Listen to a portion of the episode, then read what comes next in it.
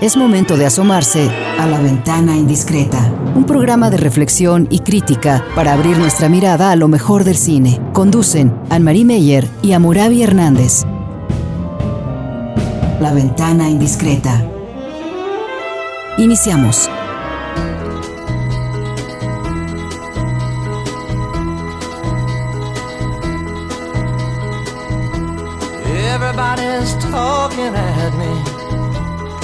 I don't hear words they're saying, only the echoes of my mind.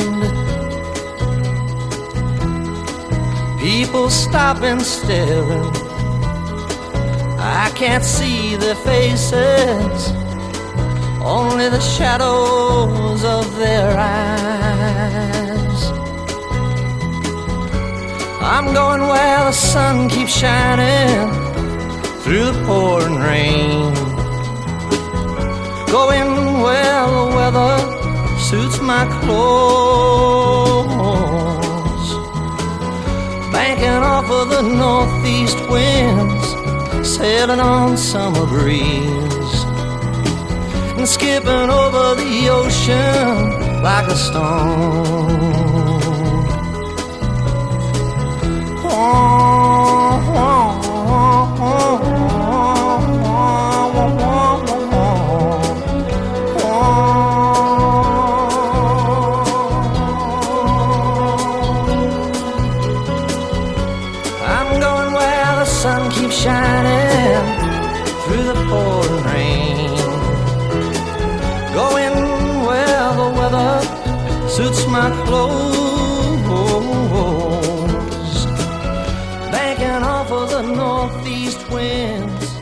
Bienvenidos a la ventana indiscreta. Estamos de nueva cuenta aquí en Jalisco Radio para hablar sobre cine mexicano. Eh, se vienen buenas noticias y hay como mucha discusión sobre lo que viene y sobre la celebración del cine mexicano a partir de los Arieles que van a ser ya pronto aquí en la ciudad de Guadalajara. También un poco con la de la celebración del Día del Cine Mexicano que, esta semana concluye, ¿no? Que, que, un poco la idea es recuperar, ¿no? Las pantallas y la exhibición y la distribución, poder encontrar nuevos espacios y canales de difusión sobre, sobre las películas mexicanas. Eh, y entonces, obviamente, pues va a seguir siendo un tema relevante para, para nuestro programa de La Ventana Indiscreta. Eh, como cada miércoles está conmigo Annemari Meyer, eh, ella es una parte fundamental, coparte fundamental de este programa. Annemari, ¿cómo estás? ¿Qué tal? Muy bien, Amorabi, muchas gracias. Bienvenidos a todos ustedes. Y por mi parte, yo quiero darle la bienvenida a un tercero en el equipo de hoy, que es Jorge Rigen de Film, Filma Jalisco, eh, una yo iba a decir institución, Jorge, pero un movimiento, yo diría más bien en ese movimiento nuevo, una ley de cinematografía en Jalisco, un ente donde se cuida y se va este, apoyar muchísimo la creación y el desarrollo de la realización de cine en Jalisco, en toda nuestra región. Jorge, Jorge, muchísimas, este, muchísimas gracias por estar con nosotros hoy y por compartir también parte del programa o casi la mayoría del programa de hoy. Muchas gracias, Jorge. Hola Ana María, hola Amurabi, muchísimas gracias por la invitación. Qué gusto. Muy bien, mira, lo que pensamos hoy es primero irnos a la Ciudad de México porque con un poco de envidia vimos en esa semana que festejaron el Día del Cine Mexicano con la inauguración de 12 salas nuevas. Tengo aquí dos artículos, uno es de María Novaro y ella dice aquí en, en, letras grandes, el cine mexicano necesita pantallas. Bueno, lo sabemos desde que yo creo que casi respiramos, Jorge, el cine mexicano necesita pantallas y en la Ciudad de México tuvieron la suerte de poder este, utilizar unos cines de Cinemex que están en Churubusco y en un Centro Nacional de las Artes, y esas 12 salas se volvieron cineteca. Ellos dicen que no quieren que sea extensión, sino una nueva cineteca con la función sobre todo de impulsar lo que es el lado educativo, cultural del cine mexicano y del cine en general. Y eso pasó en esa semana en la Ciudad de México. El segundo artículo que tengo frente a mí es con otra María, con María Rojo. María Rojo que le hicieron un homenaje porque desde niña ella fue y es uno de los pilares femeninos fuertes del cine mexicano y ha trabajado sobre todo con realizadores como Felipe Casals, Jorge Fons Hermosillo, Jaime Humberto Hermosillo, a los que le dedican una de las 12 salas. Lo que Amorabi me dijo es que también María Rojo va a tener su sala, así que vamos a poder decir, voy a la Cineteca de la Ciudad de México con María Rojo, con Jaime Humberto Hermosillo, pam, pam, para ver películas este, mexicanas y también internacionales. ¿Cómo ves tú, Amorabi? Tú nos platicaste que hay toda una polémica en redes sociales acerca de esa apertura, inauguración. ¿Cómo viste eso en esa semana? Bueno, polémica en redes sociales siempre hay de lo que quieras, pero este, pues fue, fue, o sea, digamos, había un espíritu de celebración, ¿no? De siempre es importante, siempre es bueno, siempre es positivo que haya nuevas salas de cine y además nuevas salas de cine dedicadas al cine mexicano, pero hay, bueno, este cuestionamiento de por qué hay dos cinetecas nacionales, una al lado de otra, no casi a unas cuadras al lado de otra, eh, cuando, bueno, hay muchos estados, hay muchos, incluso municipios aquí mismo en Jalisco que, ni siquiera alcanzan para una sala de cine, ¿no? Eh, ¿Cuál es como entonces... Eh, es, celebración de, nuevos espacios, pero también es un cuestionamiento a qué queda pendiente para la difusión y distribución del cine mexicano fuera, digamos, de los centros eh, en la cultura, ¿no?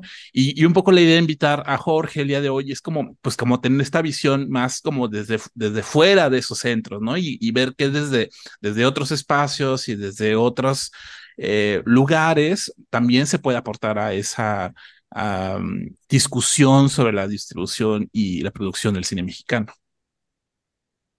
Jorge, ¿cómo la ves? Eh, yo con toda la, la envidia de la buena, me da muchísima alegría que, pues que hayan abierto otra cineteca, ¿no? Al lado, o que sea una grandota, bueno, no, no, no sé bien, pero dentro de todo, pues me da muchísima alegría, ¿no? Este, que sentimos injusticia porque allá abren dos y acá tenemos una este, más chiquita, pues sí, un poquito, ¿no?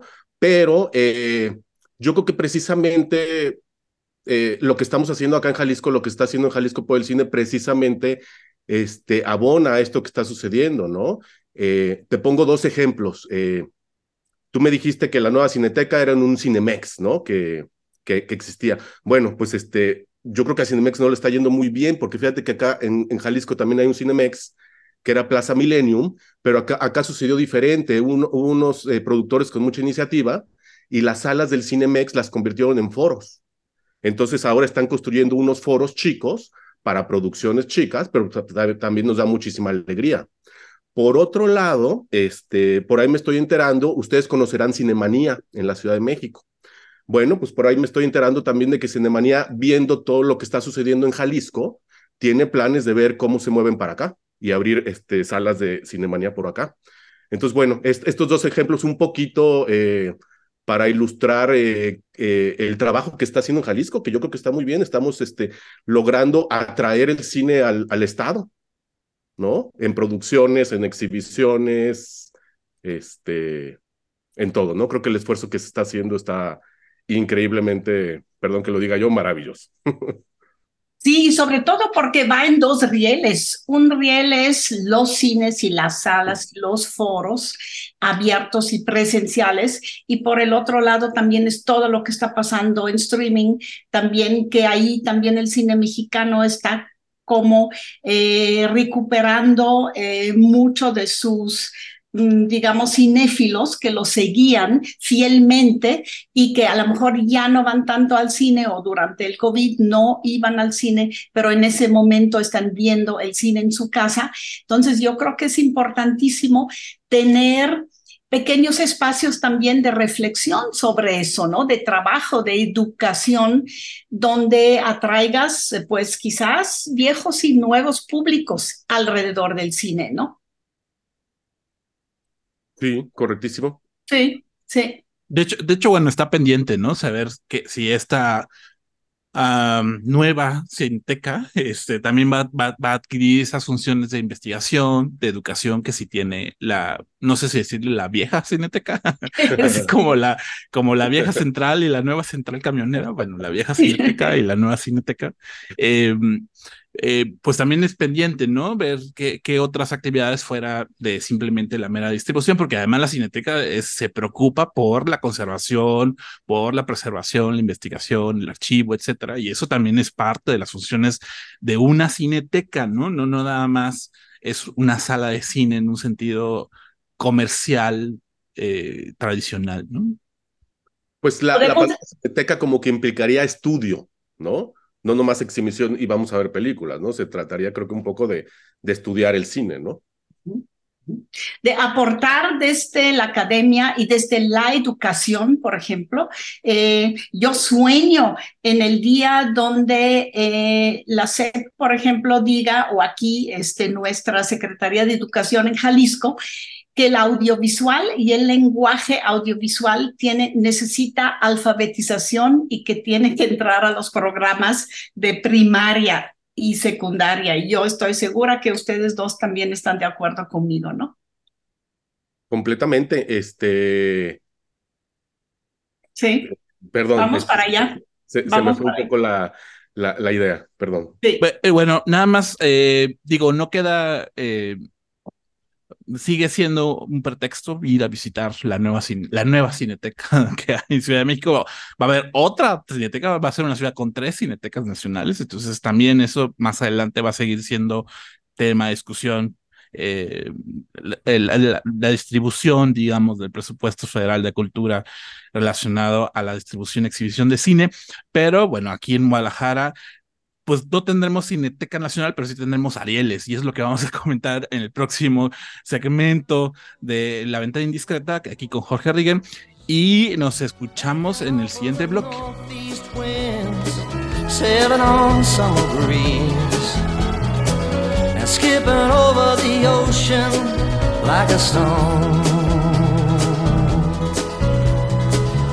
Everybody's talking at me.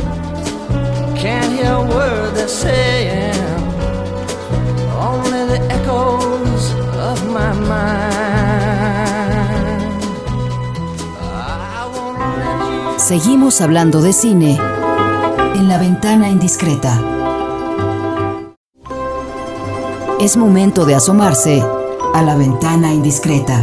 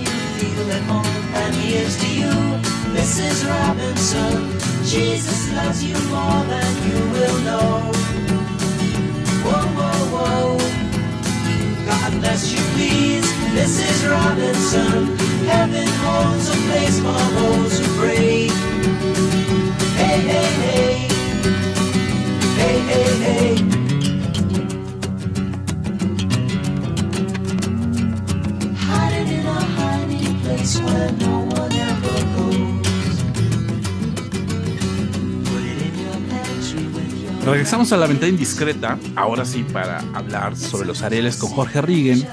Eh, decíamos que, que bueno, hay, hay, hay, gente que se queda con una parte del pastel relacionado a la cineteca, nosotros nos quedamos este año con el pastel de los Arieles, y me parece que es una noticia que me parece relevante en muchos sentidos, o sea, de entrada, bueno, que los Arieles nunca se hayan hecho fuera de Ciudad de México, pues obliga a repensar eh, como la, la, idea del cine mexicano, desde dónde se está haciendo, desde dónde se está transmitiendo. Eh, pero también creo que, creo que los Arieles, como los Óscares, como cualquier tipo de entregas y de ese tipo de celebraciones, sirven mucho para, para convocar, invitar, pone, ponen una misma mesa a cineastas, a productores, actores, a creativos, aficionados al cine mexicano, eh, eh, eh, articula a actores ¿no? sociales relacionados con el cine. Y creo que el, el hecho de que sea Guadalajara como esta sede, bueno, nos obliga como a pensar qué, qué, qué, qué gana, qué cómo se beneficia Guadalajara y Jalisco con que haya una entrega de premios al mejor del cine mexicano del año en esta ciudad. Jorge, ¿tú, tú, tú cómo recibes la noticia de que la primera ocasión en que los Arieles sale de la Ciudad de México sea en Guadalajara.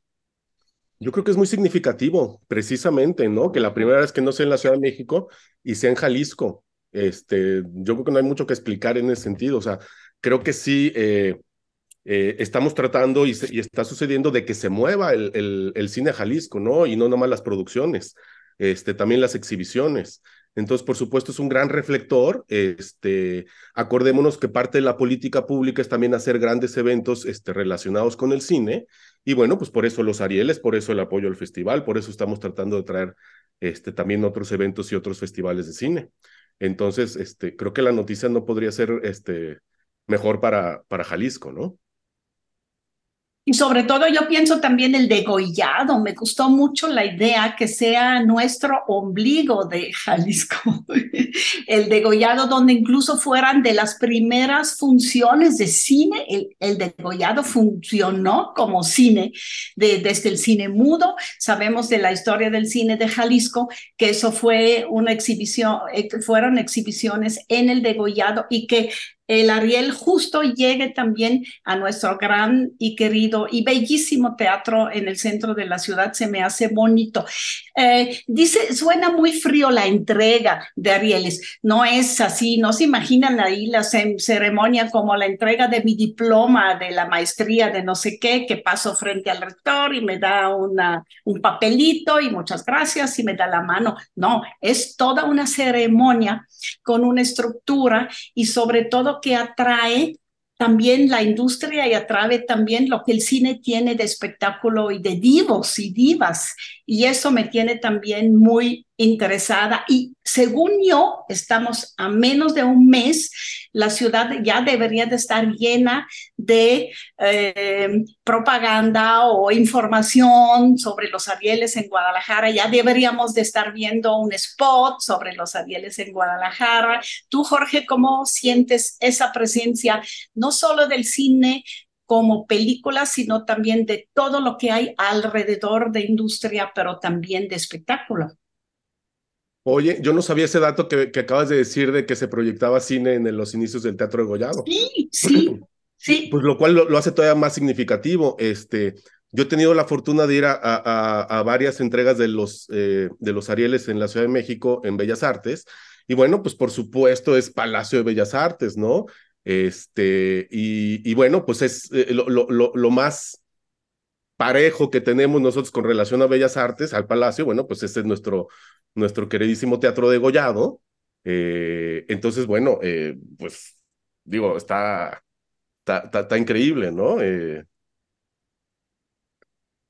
pues espero que los medios también vayan, porque hay, hay, mucha gente que tú dices los Arieles. Ayer, por ejemplo, me encontré hasta con unos egresados del ITESO de comunicación y hablamos de los Arieles y me preguntaron, ¿qué es eso de los Arieles? Y dije, ¿qué pasó? Ni siquiera es popular el nombre de los, todo el mundo conocemos los Óscares y quizás hasta algunos los Césares en Francia y la palabra Ariel y los Arieles, que además es una estatuilla bellísima, que la vi en casa de Jaime Humberto Hermosillo varias veces para guiones y para películas y Mm. para todo, es bellísima. Es una es- estructura, es una escultura como que empieza un vuelo que me gusta muchísimo. Y entonces, pues, esta, esa parte de, ah, es- de espectáculo del cine e industria del cine también, pues no la habíamos conocido en Guadalajara este, todavía, ¿no? Ni siquiera a veces con el FIC. Exacto, y, y por eso, bueno, pues sí, sí es una parte muy importante. Y bueno, pues claro, ¿no? Los Óscares, este, apagan todo lo demás, ¿no? Entonces nadie se entera que hay BAFTAs y que hay Arieles, este, y bueno, eh, eh, algunos saben, la Palma de Oro obvia- obviamente es de las famositas y el, y, el León, ¿no? Este, de Berlín. Pero bueno, pues precisamente esta es la oportunidad, ¿no? De que la gente se entere, este, de quiénes son los protagonistas del cine mexicano. Al fin del día, para esto, para esto se hace y se hace para, para hacer este, pues más industria, ¿no? El reconocer a los, a los grandes talentos debería determinar en, en, más producciones, ¿no? No nomás en, en exhibiciones. Yo creo que también es porque los últimos años ha tenido como varios tropiezos los Arieles, ¿no? Hubo un año en donde literalmente no hubo ceremonia, o sea, fue, fue simplemente un programa de televisión en donde simplemente se anunciaron los ganadores, no hubo ni siquiera discursos de aceptación, etcétera. O sea, es decir, nada más fue un anuncio, o sea, el anuncio de los, de los, de los ganadores. Y, Ujú. y, y, y con, a veces se fue por la pandemia, a veces fue como por falta de recursos. Y entonces, obviamente, el, el que venga a Guadalajara también es una manera de, de reactivar eh, eh, la, importancia que tienen los Arieles para la, comunidad del, cine mexicano. Eh, creo que también es importante como resaltar que, siempre ha habido jaliscienses en los Arieles, digamos, muchos animadores tapatíos es, son como los, los que eh, ganan siempre en las categorías de cortometraje animado, etcétera, ¿no? Incluso algunos cortometrajes eh, live action también han sido ganados por, por jaliscienses. Este año, eh, Jorge, ¿tú, ¿tú cómo ves la presencia de jaliscienses en casa, digamos, eh, en ceremonia de Arieles, pero en casa? Oye, mira, pues dijiste algo también otra vez muy significativo, porque por supuesto que los jaliscienses siempre han tenido presencia, eh, a veces más, a veces menos en los, en los Arieles, pero es muy curioso, yo eh, revisando más o menos las, las, listas de los jaliscienses ganadores, bueno, pues el mayor porcentaje es de, de animación, ¿no? O sea, donde somos más competitivos a, mi, a nivel nacional los jaliscienses son, son con la animación, ¿no? Este, entonces, bueno, pues ahí está otra, otra cosa muy interesante y otra cosa que deberíamos de, de, seguir apoyando, ¿no? Este, la animación en Jalisco, obviamente con, con nuestro padrino este, San Guillermo y ahora este, el taller del Chucho y toda la gente que está animando, pues es otra gran oportunidad, ¿no? Y, y mira, ahí, ahí, están, ahí están los premios en los Arieles. Sí, exacto. Y sobre todo también la presencia de muchos jaliscienses en Arieles también que, que se otorgaron. Bueno, tú en producción y muchos productores muy buenos de, Jalisco, diseño de arte, hubo siempre de todo, siempre había muchos jaliscienses involucrados o incluso películas que se hicieron aquí en Jalisco y que corrieron casi casi por otro estado, ¿no? Pero siempre estuvimos ahí metidos, eso es importantísimo, ¿no? También sí. para, para nosotros. Le, ¿Ves? Veo lo veo a, a, en varios niveles. Lo veo también como premio que el Ariel se venga para acá y que no tuvimos que negociar ni siquiera este, mucho. Un premio a que en animación, pero también en otras partes, en ficción, por ejemplo, y en, mucho en documental también, Jalisco haya aportado muchísimo al cine mexicano últimamente y al cine internacional, pues ahí van nuestros Óscares que compartimos con Guillermo y Estados Unidos, por ejemplo, ¿no? Varios. Y por el otro lado lo veo también como una tarea futuro, Jorge. Oye. Pienso para todos. Es decir, sí tenemos que atender más que la promoción de la realización y de la difusión del cine en Guadalajara tenga de veros, en Guadalajara, en Jalisco, tenga de veros un peso cultural. Y para eso tenemos que rehacer nuestra historia, que contar lo que ya hubo, quién de aquí brincó al, afuera, quién de fuera vino a Jalisco a hacer cine pues es una tarea que, que tenemos que atender quizás con un poco más de disciplina, porque si ahorita me preguntas que qué películas en los setentas cortos hicimos aquí, te puedo dar los títulos, pero no sé dónde andan esas películas. Es decir, no, esa tarea no la hemos hecho todavía y el Ariel para mí es también eso, es una tarea a futuro para Cine Jalisco.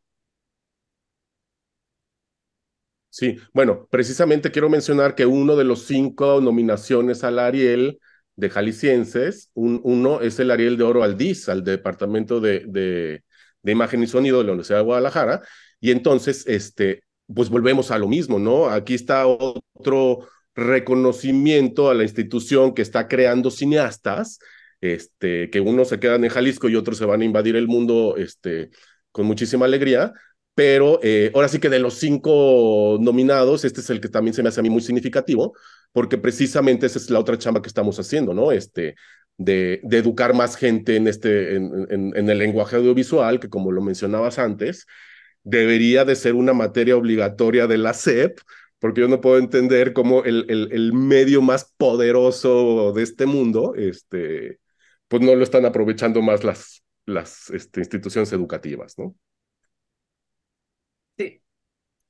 También ha sido como, como una tarea para los mismos actores, ¿no? De aquí mismo, de Jalisco, para el Festival de Cine, para el gobierno, para la institución de Film Jalisco que tú diriges. Eh, ¿cómo, ha cambiado la relación con, con, digamos, la relación entre quienes participan y entre la comunidad cinematográfica en Jalisco a partir de esta tarea y meta común que son los Arieles? Perdón, este, me perdí, eh, no sé si era una pregunta. La pregunta, sí, sí. Sí, sí, ¿cómo, cómo, cómo, ha, cómo, ha, cómo ha cambiado la relación en, en, en, la comunidad, digamos, cinematográfica aquí mismo en Jalisco a partir de que todos están trabajando en conjunto con, para, para llevar a buen puerto este, este trabajo de los Arieles? Bueno, este, precisamente eso es también lo que está funcionando muy bien en Jalisco, ¿no? Realmente la comunidad cinematográfica se está fortaleciendo, se está creciendo, está mucho más vinculada y mucho más conectada entre todos. Entonces, sí, precisamente cosas como esto, como el festival, eh, como la política eh, Filma Jalisco y todo, es gracias a, esta comunidad ¿no? cinematográfica, que muchísima parte obviamente son los cineastas independientes, pero también pues las instituciones, ¿no? Obviamente el gobierno del estado, la Universidad de Guadalajara. Entonces creo que se está articulando eh, de una manera eh, muy buena precisamente para que funcione eh, mejor, ¿no?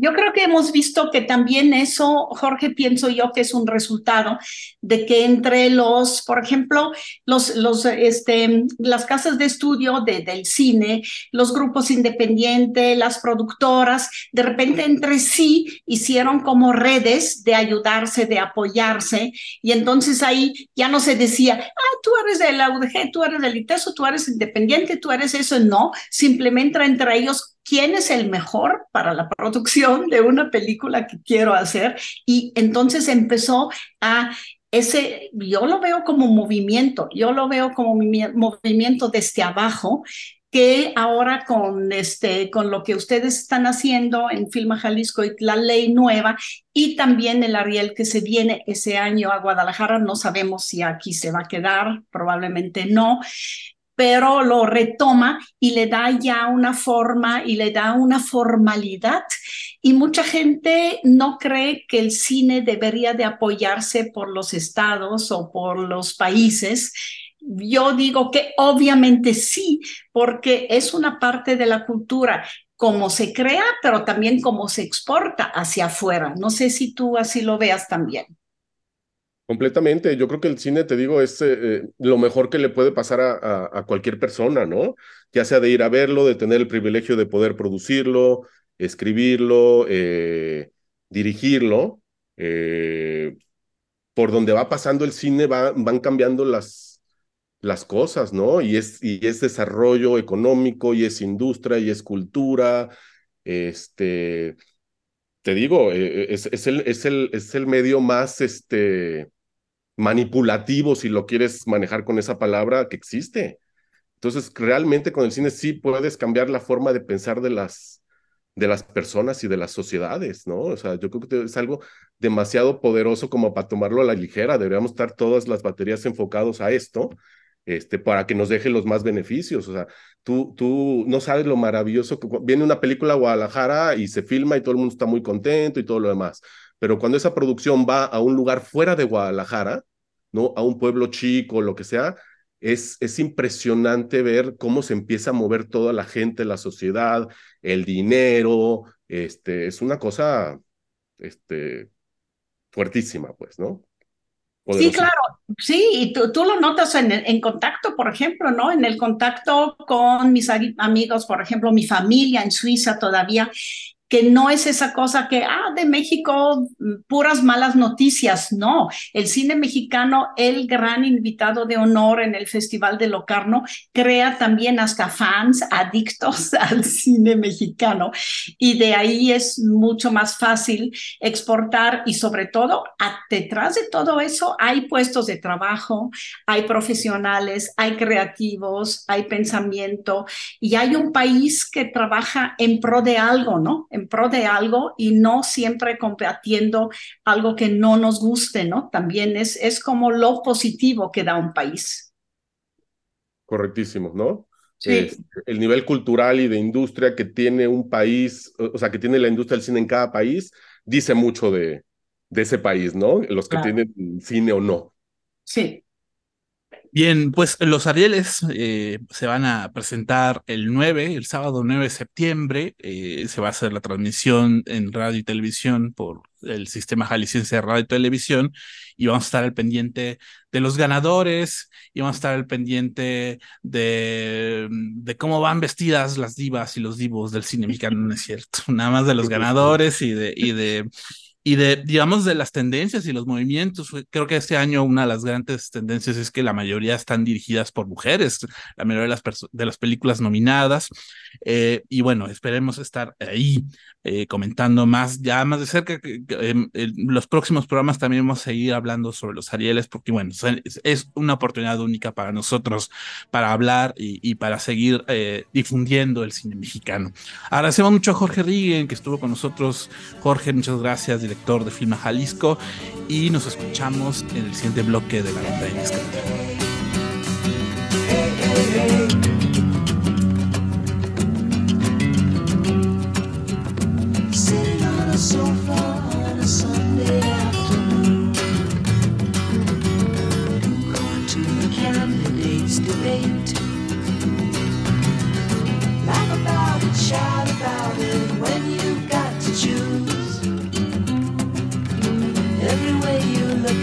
it, you lose. Where have you gone, Joe DiMaggio? A nation turns lonely eyes to you. Ooh, what's that you say, Mrs. Robinson? Joe to Joe has left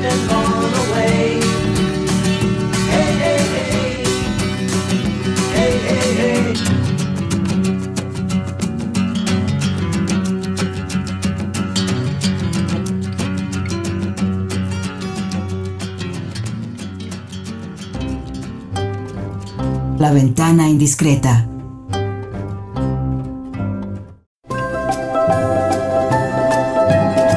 La ventana indiscreta.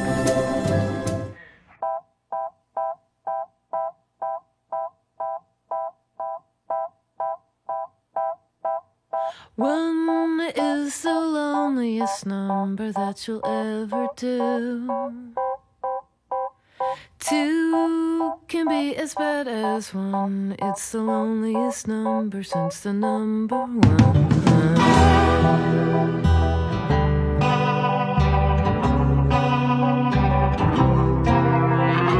No is the saddest experience you'll ever know.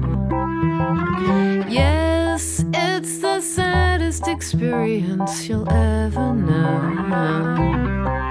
Because one is the loneliest number that you'll ever do. One is the loneliest number that you'll ever know.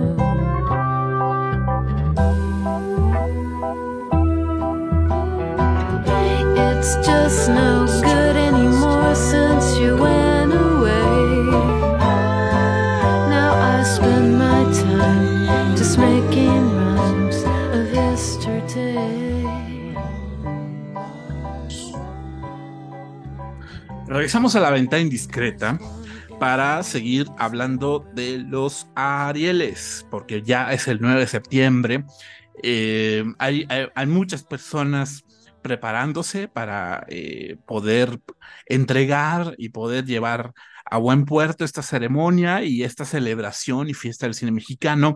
Nosotros lo que podemos hacer es comentar y hablar sobre las películas que están presentes en las nominaciones y una de ellas es quizás como la favorita a ganar por, por haber recibido el mayor número de nominaciones, es Huesera. Es una ópera prima eh, de Michelle Michelle Garza. Cervera. Eh, ópera prima, y a, y a pesar de que es ópera prima es la favorita a ganar, quizás por la novedad y por lo novedoso de su propuesta, ¿no? Tanto dramática como de mezcla, ¿no? De cine de horror con la situación de, de las mujeres, del embarazo, de la maternidad, ¿no? Este, llevada a niveles casi eh, suprahumanos, ¿no? Fantásticos, religiosos, etcétera. Eh, una película que yo pude ver en abril, de hecho, justamente en la Cineteca Nacional, y ahorita estos días la, la, la, la retomé para poder comentarle en el programa del día de hoy. Alemari, ¿tú, ¿tú qué piensas de Huesera? ¿Te pareció realmente una propuesta novedosa, este, innovadora, como para ser la favorita a ganar mejor película en los Ariel de Mex- del cine mexicano? Eh, voy a empezar con una queja y después paso a Huesera, que te, si te parece, Moravi. Mi queja es que deberíamos de entrar a la ceremonia de los Arieles habiendo visto las, la mayoría de las películas en las salas de nuestra ciudad y Huesera pasó, pero como yo te diría, pasó sin ton ni son. no estaba muy anunciada, no, obviamente no decía, ay, nominada como para el Oscar, pues para los Arieles y todo. Entonces, la mayoría de la gente me pregunta eh, sobre Huesera porque tiene muchas nominaciones y no la han visto y eso se me hace una lástima porque sí en los Oscars nos dimos cuenta ese año qué riqueza es o qué, qué rico es y qué bonito es poder apostarle a una de las cinco o seis películas que has visto en una sala de cine o que pudiste ver incluso dos veces porque también en streaming se pasó. Eh, mira, Huesera yo la tengo muy presente porque la vi nominada ahí en Sundance, donde este, hubo una beca, eh, ganó también la beca Nora Ephron en Estados Unidos. Leí una entrevista con su directora, Michelle, y ella dijo que estuvo, que tuvo que viajar con Huesera a 10 países de todo el mundo, desde Europa hasta Asia, hasta Estados Unidos y que Huesera en todas partes fue muy, muy bien recibida y que ella eso la sorprendió, porque sí hizo la película con sus entrañas, eso dice, pero que no pensó que la película iba a tener tanto éxito en los festivales y de gente también especializada en cine de horror, ¿no? También estuvo en Sitges, por ejemplo, que es un festival de cine de fantástico, y eso a ella le, le, le dio mucho gusto. Eh, mira, no siento que es tan una película de género, de horror, sino que es un drama de una mujer que tiene que pasa por un horror eh, después de un embarazo muy esperado, muy provocado entre ella y su pareja. Y entonces poco a poco este, se toma, um, cae como en una depresión también, no de posparto, sino que aquí es de preparto, de eh, del miedo, de cómo eh, lo que vimos en muchas películas de horror, de que no solo su bebé sea un monstruo, sino que ella se convierta en un monstruo. No solo le duele el cuerpo a ella, le duelen los huesos, sino que empieza a ver dolor de hueso y, de, y cuerpos como desmembrándose en sus huesos.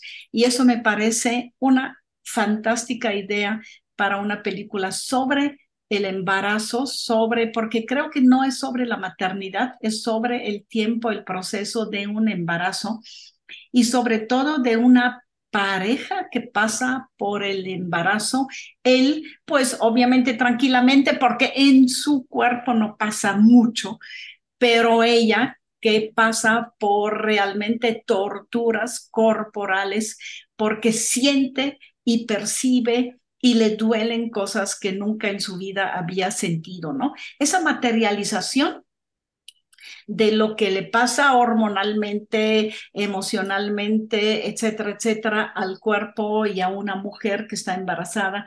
No la había visto yo con esa, ¿qué? Crudeza, quizás como en esa película, porque de plano ella se siente este, agarrada por pánico, por de destrucción casi en su cuerpo por esa, uh, por esa este proceso, proceso que está pasando. Después quisiera hablar contigo también un poquitito sobre la segunda parte que tiene que ver con ella, porque vive también su pasado como mujer un poco que pertenece a movimiento punk eh, lo vive de otra manera. Y una tercera parte que siento que también es, este, eh, hay que tomarla en serio en la película y no lo entiendo bien, tengo que decir que es como la parte de limpia o limpia eh, ritual por unas mujeres sabias, sabinas, de su cuerpo para liberarse de sus dolores.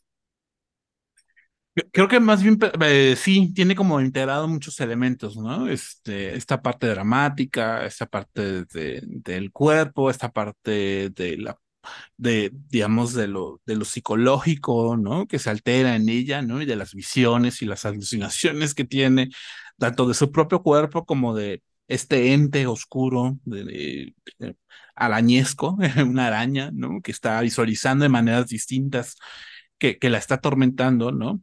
Eh, y, yo creo que un poco la, propuesta de la, película es, es, esa articulación de tanto la parte social de ella, ¿no? De que alguna vez perteneció, digamos, a una clase baja y de alguna, de alguna forma eh, hay, hay, una transición que nosotros no vemos, ¿no? Este, a, a, otro entorno en el, y esa, esa especie como de traición, ¿no? A su propia clase, ¿no? Este, también eh, termina eh, teniendo peso en, en, en, el trasfondo psicológico del personaje, ¿no? Y además un tema ahí también de género, un tema también de, de, de, de identidad sexual, este, de identidad religiosa, etcétera. O sea, pasa que hay muchas ideas y muchas propuestas en la película, ¿no? Y están todas como puestas con, la, con, la, con esta máscara, ¿no? De cine horror, que creo que al final es como lo que menos, bueno, a mí gusto termina siendo lo menos relevante, ¿no? La parte, digamos, de, del horror, aunque sí hay, hay, hay, partes como muy fuertes, ¿no? No, no sé si sentiste así como muy intenso todo el tema de los crujidos, ¿no? De los huesos y de los, del cuerpo que se cruje todo el tiempo, ¿no? Así los huesos que crujen. Los... Sí, son, son, los huesos que crujen, que finalmente es un crujido y es un, un, un sonido las, que, que lastima que lastima muchísimo hasta, hasta a uno como espectador. Eh, por el otro lado, siento que es una materializ materialización de, uh, de, um, de su psicología también, pero también de lo que le pasa con el cuerpo mismo. Y tengo que decir que mi escena preferida, preferida realmente es una maravillosa escena que es hacia el final y que lleva a su salvación, lleva a su purificación, que es esa esa araña hecha por muchos cuerpos desnudos que un coreógrafo de baile hizo en cierto momento. Yo ahí hubiera podido decirle, aquí párate, aquí párate, yo quiero esa imagen más veces. Ese se me hace maravilloso. Y después lo que sigue es también el bosque, que también el bosque tiene como partes de araña, que es también un bosque arañoso, podemos decir, que le da finalmente esa libertad de autorrealización, donde ella puede decir con su vida, ya no quiero este, seguir quizás la rutina, los roles femeninos, este, la bisexualidad que me impusieron o que yo me impuse y necesito encontrar la felicidad en otro lado, ¿no? Esas escenas finales me encantan donde yo, a ti te, no te cae muy bien lo de fantástico, este, a mí un poco, ¿sabes qué? La parte esa de los rituales de sanación y tener que pasar por esa tortura para poder liberarse, sí se me hizo muy cargada como de pues mitología, de uh, leyenda, casi casi hubiera querido salir y decir, ah, voy a, voy a buscar como la leyenda de la, de la llorona, voy a buscar la leyenda de la huesera, pero no la encontré. Yo pienso que sí tiene que ver ahí con leyendas latinoamericanas y con rituales también de liberación y de sanación. Quizás como uno no cree mucho en eso, pues a mí me es muy ajena esa parte y no entiendo, y entiendo que la realizadora quizás lo haya puesto, pero como personaje moderno de ella viviendo en una sociedad ya actual, no, no le entiendo esa parte. No sé tú cómo lo veas, Amurabi. yo más que no le entiendo me es ajeno, ¿no? Y efectivamente no es, no, es parte de mi sistema de creencias y eso hace que eh, pues ya sea una resolución a la que, no llego, pero sí entiendo, eh, incluso desde el concepto de del nombre, del título de la película de Huesera, ¿no? Eh, de cómo muchos asuntos de las mujeres se resolvían desde la parte religiosa y desde la parte, digamos, chamánica, ¿no?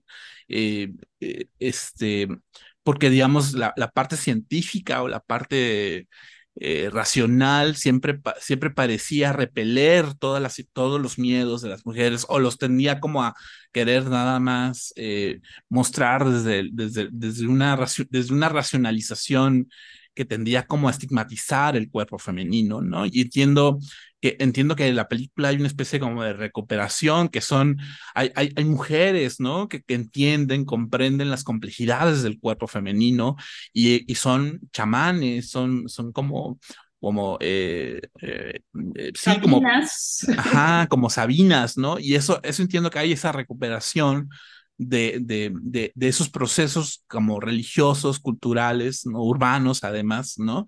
Sobre el cuerpo, ¿no? Y, creo, que, creo que había por ahí esa, esa, esa idea, ¿no? Yo, yo a mí, yo, es una película que a mí me cuesta trabajo hablar porque pues yo no podría embarazarme, y, pero lo que muchas amigas, por ejemplo, me cuentan es como el miedo que tienen, ¿no? O sea, sobre, sobre el embarazo, ¿no? De cómo se transforma su cuerpo y, y, cómo, cómo lo ven con repugnación, así, eh, pero que no pueden decirlo abiertamente porque hay este estigma social de que tienes que ser feliz y contenta de ser madre, ¿no?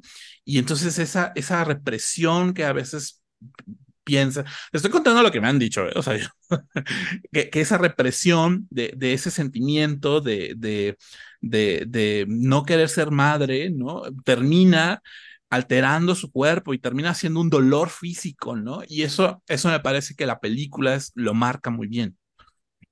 La maternidad es un tema nuevo en el cine, no, no nuevo, no nuevo ver, ver y embarazarse y tener hijos y todo eso, pero tratar lo positivo y lo negativo o lo doloroso de, de preparar ser madre o la maternidad en sí sí se da mucho más ahora en toda la ola uh, de, películas que hacen las mujeres y que dicen, voy a hablar de mí, mi cuerpo, mi posibilidad de embarazarme y de ser madre. Y me parece que en esa película está visto, por un lado, con mucha crudeza, eh, casi, casi ves al principio cuando, uy, la pura felicidad, vamos a ser padres entre él y ella, y entonces no te la crees y es muy irónico finalmente con todo lo que le pasa después. Ella misma no rechaza la maternidad, pero lo que le pasa pues le llega a ser una, una tortura finalmente y una película de horror. Creo que ahí la película es muy literal. Y su bisexualidad, digamos, o su, digamos, este, su sexualidad en sí, con hombre o con mujer, su erotismo también, que no puede este, ejercer libremente o no siente que puede este, este, realizarlo libremente, también es un tema que está metido en la película. Entonces, sí, como dices, es una película donde están metidos muchos temas, muchas historias y juegan alrededor de un personaje, Valeria, a mí me parece maravillosa la actriz Natalia Solián el guion también se me hace muy bueno, lo coescribió la directora con Avia Castillo. Y esos, eso a mí me parece que son los em, valores que obviamente se reflejan en muchas nominaciones para el Ariel. Sí, porque no es, digamos, anteriormente únicamente se trataba desde el drama social, ¿no? O desde el drama meramente familiar, pero aquí al llevarlo al, al plano fantástico, eh, te obliga a reconsiderar y a replantear ese, ese tipo de situaciones sobre el cuerpo femenino, sobre el dolor, sobre el, el, el, la transformación del cuerpo, ¿no? Y eso eso, eso creo que Huesera lo, lo hace y lo lleva muy bien y por eso repercute en, justamente en muchas nominaciones. Creo que probablemente sea la favorita a ganar y probablemente sea la que gane. Eh, entonces, eh, pues está, está en plataformas de streaming. Y Anne-Marie, muchas gracias. Vamos a ir comentando películas del Ariel de aquí en adelante. Entonces, Anne-Marie, muchas gracias por acompañarme en el programa de La Venta Discreta el día de hoy. Y nos escuchamos todos los que nos escuchan, nos escuchamos en el siguiente miércoles. number